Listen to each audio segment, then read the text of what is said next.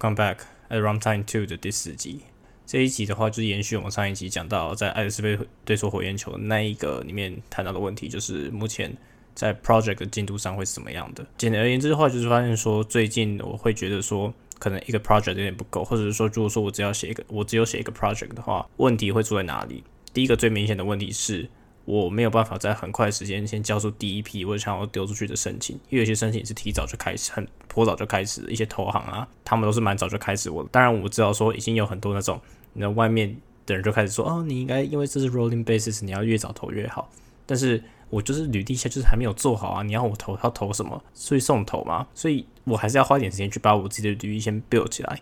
那我觉得这个时间就是，如果说我要取一个中间值，就是我可以选择是我不要去管。Project 我就直接拿现在有的东西去丢，可以，但是我的履历就很差，基本上就等于完全不会有机会。如果说我要把一个 full stack 的 project 做好，那依照这个 full stack 的特性写，可能六到七点 bullet point，然后六到七点 bullet point 可能可以转换成八到九个 lines，然后再拿出去申请又会花太久。所以在爱的是被做火焰球的那一集里面，我就谈到问题是是不是需要中间有一个 interim 的 project，例如说这个 project 是比较小的，比较 mini 的。好，但是 project 那时候在节目节目里面有讲到说有两个方向，第一个就是我自己去做一个 finance 相关的 research，但是 finance 相关的 research，在我录那个时候录上一集那个短片的时候，我还没有讲到说到底中间会遇到什么样的困难，就是觉得说哦，好像是一个可行的方案，后来就去研究了一下，然后去参考几些几篇 essay 或者是或是 research，就是去可能 Google Google Scholar 里面找啊或什么之类，后来就会发现说，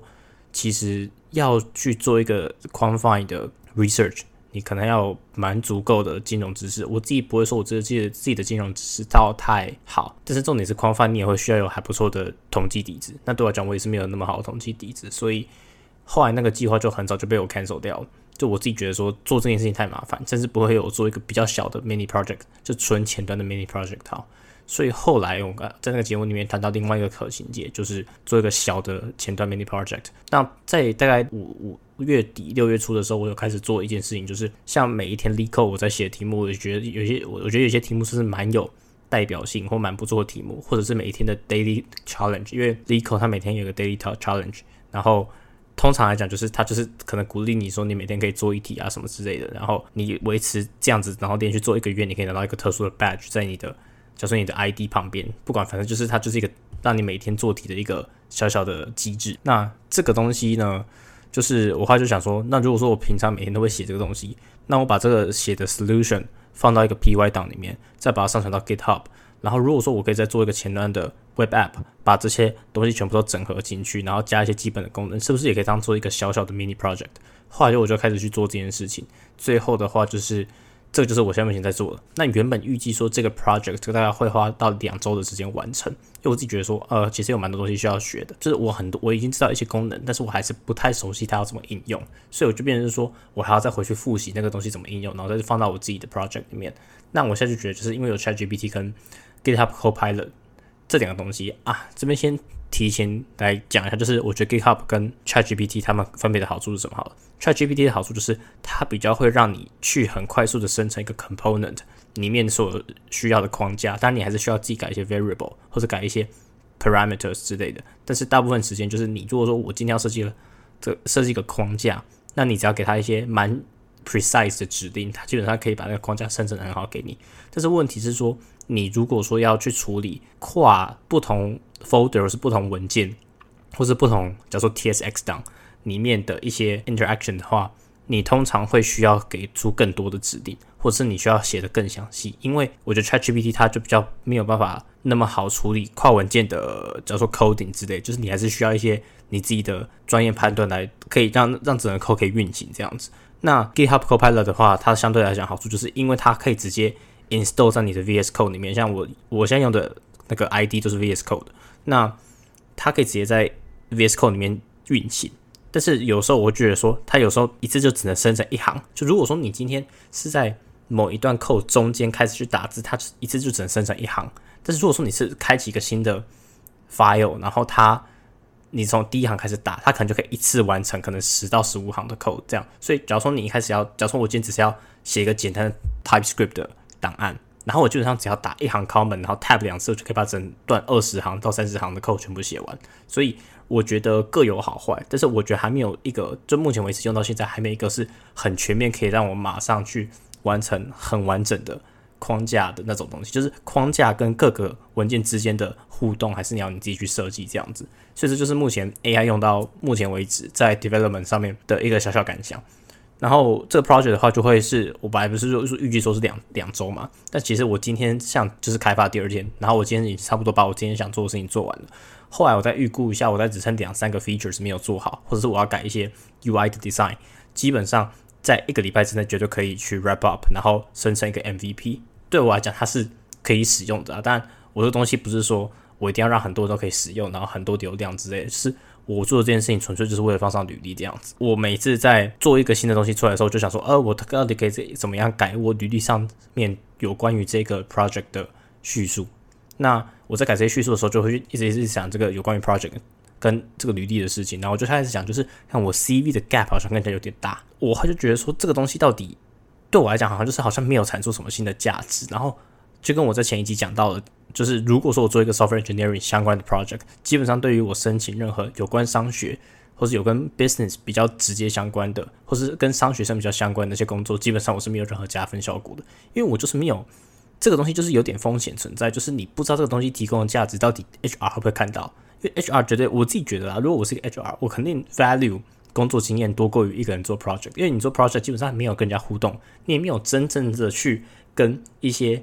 有 certify 有能力的人去学一些什么东西，但是工作就是一个完全是一个 risk free 的经验，你摆在那边就可以的。而且就是我我就像我之前说的嘛，我可能要花两个月到三个月做一个 project，但是有些人他可能在这个暑假就有两个月的工作时间会经验，他就已经赢过我这些 project 可能带来的价值。所以不管怎样，事已至此嘛，就我现在已经也接受这件事实了，所以。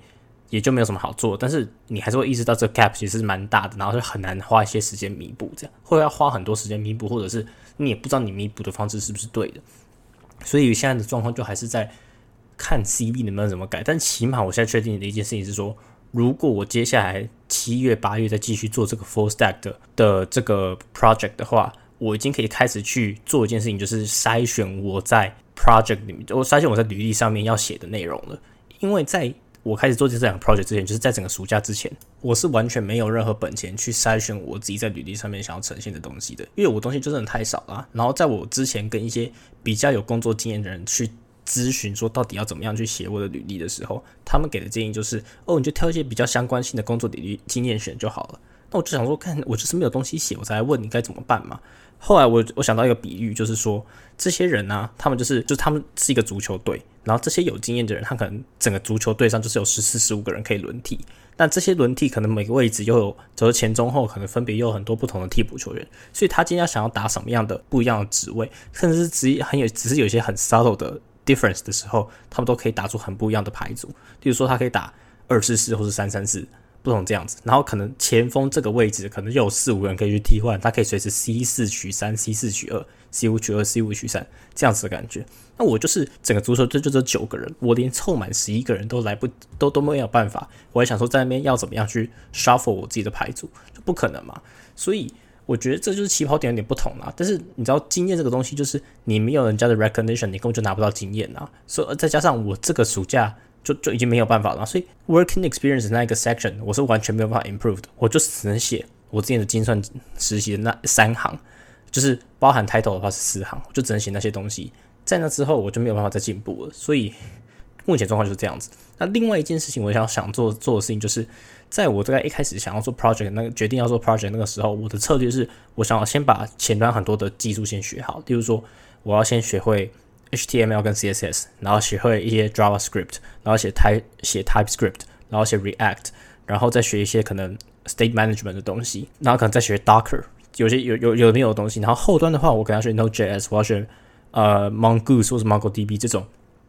database 相关的东西，或是学学 SQL，就要先把所有的技能都学好之后，再开始去做 project。但是问题是，很短时间的你，你如果说真的想要把每个东西都学好，你也很难 master 那些技术。最后你还是要到。你真的在做 project 的时候遇到问题，再回去找答案。那我现在的计策略就是，因为我时间超级少，所以我必须要只学我可以放上履历的东西。有些东西我可能学了之后，我把它放在技能那一栏，但是我没有用在一个 project 里面，基本上它也是打一个问号的。所以我的想法就是，我可能就是提早先开始先做这个 mini project，起码先把一些真正有学的东西先放到我可以实做的东西上面，这样子才可以让它有比较有说服力。那这里就是我。之前在好像某一天睡前，然后看到一个 YouTube 影片，他就说，你如果在很短的时间内需要去打造一个你可以拿去申请工作履历，或是拿到面试机会的履历的话，那你就真的只能学你可以放上履历的东西。如果说今天这个东西应用性很低，或者是很难应用在你的 project 里面，然后而因此放不上履历的话，就暂时先跳过。当然之后有时间的话，我们可以再回来学。但是以目前的状况来讲，就比较会需要先 focus 在可以放上履历的部分。所以这就是这样子啊。那因为在我开始，我是昨天才开始临时决定说，哦，好，那我赶快今天来开始做这个 project 好了。就是我昨天去吃粗羽铁板烧嘛，然后在粗羽铁板烧之前呢，我吃完中餐就去星巴克十二点半一路扣到六点，就差不多把整个那个 web app 的框架都先弄好了。但有些连接的部分就可以先设好，但是有些 cross files 的那些可能 variables 啊什么之类的，就还是要先用其他的 library 先去挡这样子。然后今天已经把这些大部分东西都先弄好，所以就是就如同我刚才讲，剩下几个 features 要做而已，所以进度是一定是算蛮快的。那我基本上就因此就可以把整个履历的所有 section 都确定好。例如说，我这一个 section 要写什么，然后要写几个 bullet points，然后这 bullet points 可以占几行之类的，我都已经先做好了。所以讲到这边来个后续补充好了。所以目前光是现在的进度就可以发现说，如果依照如原本打算有要去扎打做那一份工作的进度来看，是相当完美的。因为我有一个小型的前端的 mini project，再加上一份就是。还不错的工作，基本上这样子会让整个履历看起来非常非常的漂亮。就是我有一些 computer science 的 involvement 或者一些 exposure，同时又有 fintech，所以有跟 finance 有相关联。所以最后就是这件事情，光是没有工作这件事情，对我来说造成多大麻烦，就可以在这个地方就是可见一斑了。那这个同时也让我想到，就是最近我有发展出一个新的。找工作的 strategy 就是上一集提到说，我不想要投任何有关纯 finance 的工作，private banking、asset management 之类的。现在的策略是，只要今天这一个申请工作是主要战场是跟一堆商学生竞争的，我会尽量避免。例如说，我之前提到 Bloomberg 的 sales and analytics 这些东西，就是你会发现它没有直接对应到一个很直接东工作。例如说，我今天在申请 software engineering 的时候，我可我可能会直接对应到 computer science 这个职这个。Department 或者这个科系的时候，我觉得说，我我如果说今天在那些比较跟 business 相关的工作的时候，就发现这些工作他们都是一些商学生会去抢的。那基本上只要跟商学生抢，我经验不会赢他们，behavioral 的表现也不会赢他们，所以最后就觉得说，干脆干脆不要申请了。所以这就是新的补充。那我另外一个 full stack 的。Project 目前就是剩下大概两三行东西可以写。当然，我之后就是如果说我 Full Stack 有做出比较多东西的时候，在之后要丢比较多 Software Engineering Intern 的工作的时候，我会在那个地方再修饰一下，然后并且把可能我之前经常工作那那一栏先拿掉几个 Bullet Points，因为我觉得如果说我那些 Development 的经验的话，有一些有关于 Data Processing，就是有关于 Data 相关的工作的经验写在那个。精算工作下面的那些，基本上就是那个 magnitude 相差太多，或是那个技能组相差太多，所以我就去开始去修饰这个东西。就是真的到现在这目前大三已经快要大四了，我才可以开始去享受到这种 luxury，就是我可以开始去审视自己到底要写什么东西在履历上。这目前遇到状况了，所以呃，在礼拜我忘了好像礼拜二还礼拜三的时候，我在丢另外一个 program 是 JPM 的，然后这 JPM program 是。呃，它叫做 finance for non-finance。顾名思义，就是如果你的背景不是 finance related 或是不是 business related 的学生的话，基本上你就可以去报名参加这个。program，那基本上我觉得这个 program 就是开给，或者这个 event 就是专门设计给那些 STEM 的学生，就是 STEM，就是通常都是理工科的学生来讲。但是我觉得比较尴尬的一点就是，如果说你今天是统计系的，你大可可以套到 quant，所以 quant 就跟 finance 有关。所以以我自己的想法就是，干我那个履历真的，就算在理工科学院里，这些比较不注重，比较没相对于商学院比较没有那么注重实习经验的学院来讲，我可能都还是。赢不过那些大陆人，所以我自己就觉得是，我现在的想法就是我去报名那个，然后我现在期待他会寄 video interview 的那个 link 给我。但是我事实上可能我会觉得说，干怎么可能会选到我？就怎么可能被选上这样子？因为他的那一个 program 感觉就很像是我之前有报名的那个 Bloomberg Academy 一样。但是我觉得 Bloomberg Academy 他大概人数在只有十五到三十人。就我觉得以这种 event，然后你要做一些 training 或是 workshop 的话，你的人数封顶就是三十个，你不可能做太多人。我觉得这个 JPM 虽然他们没有表定上说，像 Bloomberg Academy，他是说如果你被选进 Bloomberg Academy，你可以直接拿到下一年二零二四 Summer Internship Interview 的 Fast Track。但是以这一次的 JPM event 来讲，我觉得它比较像是就是一个 networking，但我觉得 networking 是一个大重点。但是我觉得 implicitly 它是会提供那种 fast track 的价值，就是因为那边的 HR 已经认识你啦，所以像是你在投他们的 summer intern 的时候，他们就会比较注意到你，甚至想参加他们的其他活动，他们也会比较注意到你这样子。所以我觉得去参加这个 JPM 的 finance or non-finance 可能也会对。我之后去报名 c o for Good 有一些帮助之类，但是这个 JPM 这个活动它是在七月的第一周，所以时间已经超级紧迫。然后再加上我自己看的那个机票价格跟酒店的住宿价格，我会发现，看我大概要花三万块去参加这个 program，但是我觉得是值得啦，因为我觉得今年就是那还在转换期的时候，你真的会需要花一些成本去把自己的东西建立起来这样子。所以这个就带到说我们呃在七八月的一些计划好，所以我觉得七八月的话就是。呃，七月底我会会 wrap up 一些呃 project 比较基本的部分，再加上就是因为我要把确定到底我的第二个那个 project 里面的东西到底要写什么，所以我会去 wrap up 一些可以确定放进履历的东西。然后因为我要呈现出那个 MVP 给之后要的那个人看嘛，就之后可能之后的 HR 或者之后的 hiring manager 看，所以。这个东西也是相当必要的，所以同时也会定稿那时候的履历，所以那个时候的履历基本上已经不会有太大变动，最多就是一些 bullet point 里面的字词会改变。然后第三点就是会先丢一些比较早期的工作，像我上一集讲，就是我会先丢一些 Morgan Stanley 相关的工作，那些可能在八月中旬 deadline 的，那因为它是 rolling basis 嘛，我也不想要赶到最后一天，所以大概在七月底的时候就会把 application 丢出去，因为我自己觉得说现在生活就是有点过太紧凑了，然后我就觉得说还是会需要一些那种安慰剂。让自己先 calm down 一下，所以七月的计划就是可能会，我现在已经确定，就是我有买到莫迪曼布在香港旺角的最后一场演唱会的票，就是他们是这一轮的 tour 的最后一场在香港旺角的一个，我忘了好像麦花城的表演场地，那所以就是。七月底会确定会香会，就不管七月初到底有没有去 JPM 的这个 event，七月底七月二十五号都会回去香港一趟。但是我就觉得说，如果说我只去回去香港一天，只是为了去参加这个演唱会，然后搭来回高雄来回香港的飞机的话，我就觉得有点不太划算。所以后来的决定就是，我会去香港快闪大概二十四小时到三十个小时，然后在那个地方结束之后，我会搭船到澳门，大概住两天。所以香港住一天，澳门住两天。澳门结束之后，会在那个地方搭飞机回台北。就是我不会，我会买单程的机票，从香港飞高雄，然后单程的船票从香港飞澳搭到澳门。然后澳门单程飞机从澳门到回台北，可能见一些人啊之类，但是在澳门不会，在台北不会住宿，然后在台北可能早上到台北，或是中午到台北，中午到然后跟几个人吃一下饭之后，最后再搭高铁回高雄，这就是目前的行程啊。因为我也没有大行李嘛，所以这件事情其实算是蛮好，嗯，蛮好处理的。但是问题就是七月的机票相当都都可能就算是这种很短程的东西，相对来讲都贵一点，所以交通的话大概会花在一万二左右，目前出估了，这就是目前的想法。然后同时，这个是一个 concert 吧，呃，我自己觉得最近就是因为我我的整个生活的形态定调已经太明确了，就是我已经静不下来。像之前我自己在看《蛮完命关头》的时候，呃，我就是看到一半会想要打开手机看回一些讯息之类的。虽然说有一部分原因也是可以怪罪在说《亡命关头》这部电影，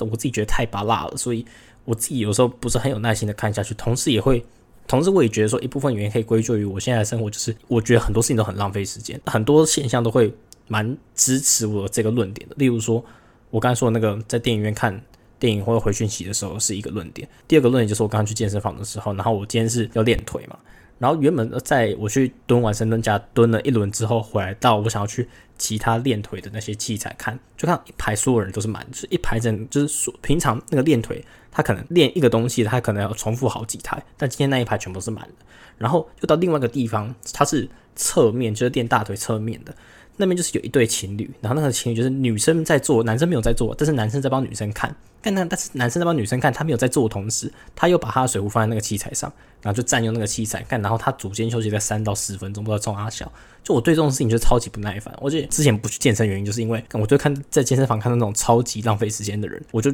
很不很不爽，所以我就不会想继续做下去。所以我就觉得说，好，我昨天去吃初鱼铁板烧嘛，然后初鱼铁板烧那个时候就是我在初鱼铁板烧，因为我自己一个人去吃，但是通常没有再去吃初鱼铁板晚上会一个人去吃的啊。然后我就整个在吃饭的餐期的时候，我就是一直看影片，就是看一些就是我刚刚在做那个 project 的时候遇到一些问题，然后就看 YouTube 有一些什么 solution，通常我就这样子啊。所以我觉得我必须要强迫自己有一些 event 会让我可以直接脱离当下的情境。看电影就是一个，但我觉得是要看好看的电影是一个。第二个就是这一次温蒂漫步的演唱会，那我觉得这个 concert 我花六百九十二港币。但是再加上一些机票啊什么之类的，但成本是算蛮高的啦。但是我就觉得值得，因为就是我这就是我现在最欠缺的东西。然后我对于这件事情的，我对于找到一个镇定剂的价格灵敏度很低，所以就是不管多少钱，我基本上都会很想买这样子。再加上我对我来讲，我觉得回香港是有特殊意义在的，所以我就会想要蛮想要回去这样子，然后顺便去澳门，可能会去赌场赌个一两百港币吧，不知道。总之大概就是这样子，这就是定调在七月会做的事情的。那八月的话呢，就是我会继续做那个 full stack project，然后基本上也会开始去重新一轮新的 lead code 的练习，因为我在大概六月的第一个礼拜就是最勤奋练 lead code 的时候，但现在最近就是刚突破三百题之后就没有再很常练了，就是我在每天只会写一题到两题这样子，所以我就要重新开始去写那些 l e c o 因为大部分的 interview 我猜都会在九月跟十月的时候，所以。八月重新开始练，开始练 l e c o 算是一个蛮不错的时间点，我自己觉得这样子。然后顺便要练一些 behavioral questions，就是我之前想提到我 behavioral 的问题都超级超级烂，所以我必须要花点时间去练习这个部分。然后最后再去思考一下，就是之后九月回香港的时候，到底要去怎么处理安排学校课业？那时候已经可以确定把课选好了嘛？学校课业可能会不会有 TA 的工作？再加上我要申请工作，申请明年实习工作，到底要怎么做个平衡？然后还有一些基本的一些安美的东西要做好，这样子。所以这个就是目前遇到状况了，一切都有在轨道上。虽然说我不知道最后真的会 pay off，但是这就是这个过程，就这样。